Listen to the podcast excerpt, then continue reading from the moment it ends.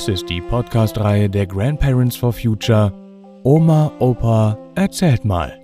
Geschichten für Kinder. Jeden Freitag erscheint hier eine andere spannende neue Folge. Und jetzt viel Spaß beim Zuhören.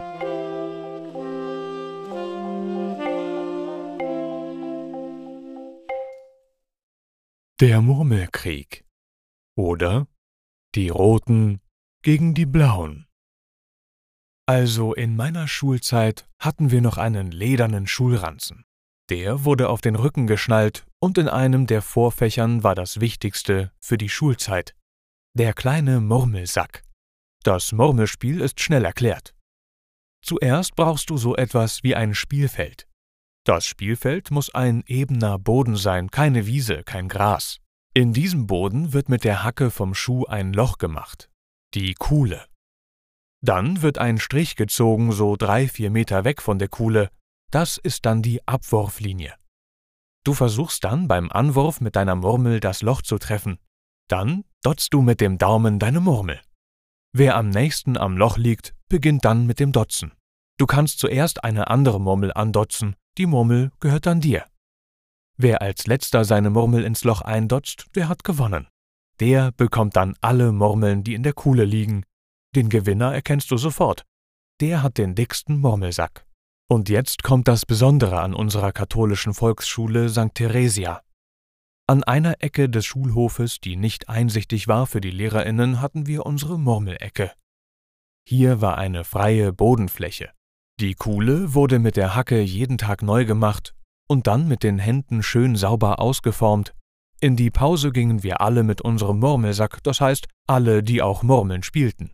Die Murmelsäcke hatten verschiedene Farben. Es gab die weißen, normalen Leinenbeutel, dann gab es die blauen und die roten Beutel. Das hatte was mit den Murmeln zu tun. Es gab einfache Tonmurmeln, die waren rot, blau, grün in allen Farben. Die waren klein und die waren nicht so schön zum Spielen. Man konnte schlecht mit ihnen dotzen. Dann gab es die großen bunten Glasmurmeln.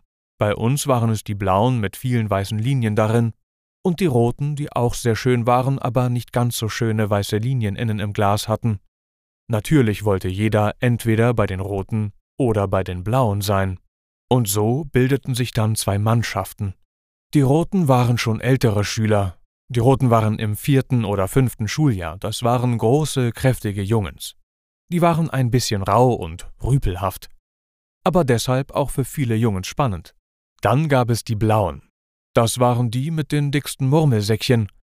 Das war kein Wunder, denn die Eltern ihres Anführers hatten einen kleinen Kiosk, an dem es auch blaue Murmeln zu kaufen gab. Seltsamerweise musste man die roten Murmeln in der Stadt kaufen, aber so war das halt in unserem Viertel. Das Murmelspiel nahm so in jeder Schulpause seinen Lauf.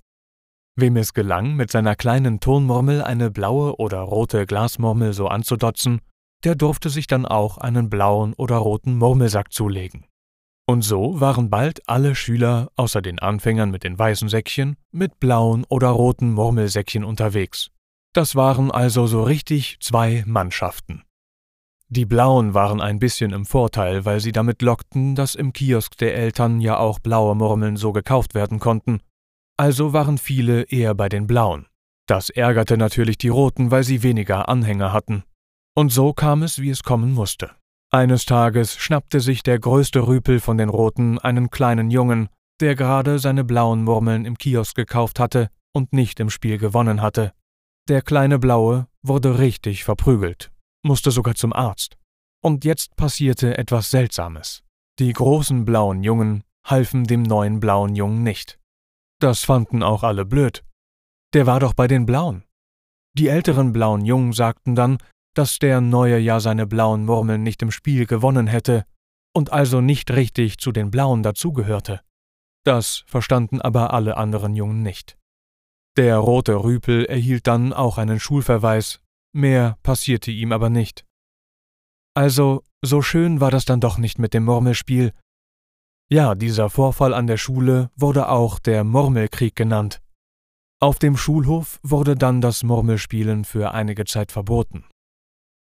Ein guter junger Lehrer, Herr Müller, setzte durch, dass alle nun weiße Murmelsäckchen haben sollten, und alle auch rote und blaue Glasmurmeln sammeln durften. Dann war endlich Schluss mit den roten und blauen. Alle konnten jetzt in Ruhe Murmeln spielen.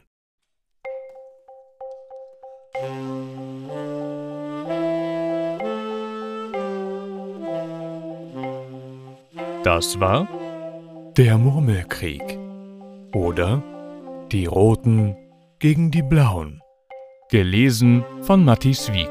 Vielen Dank fürs Zuhören und bis nächsten Freitag.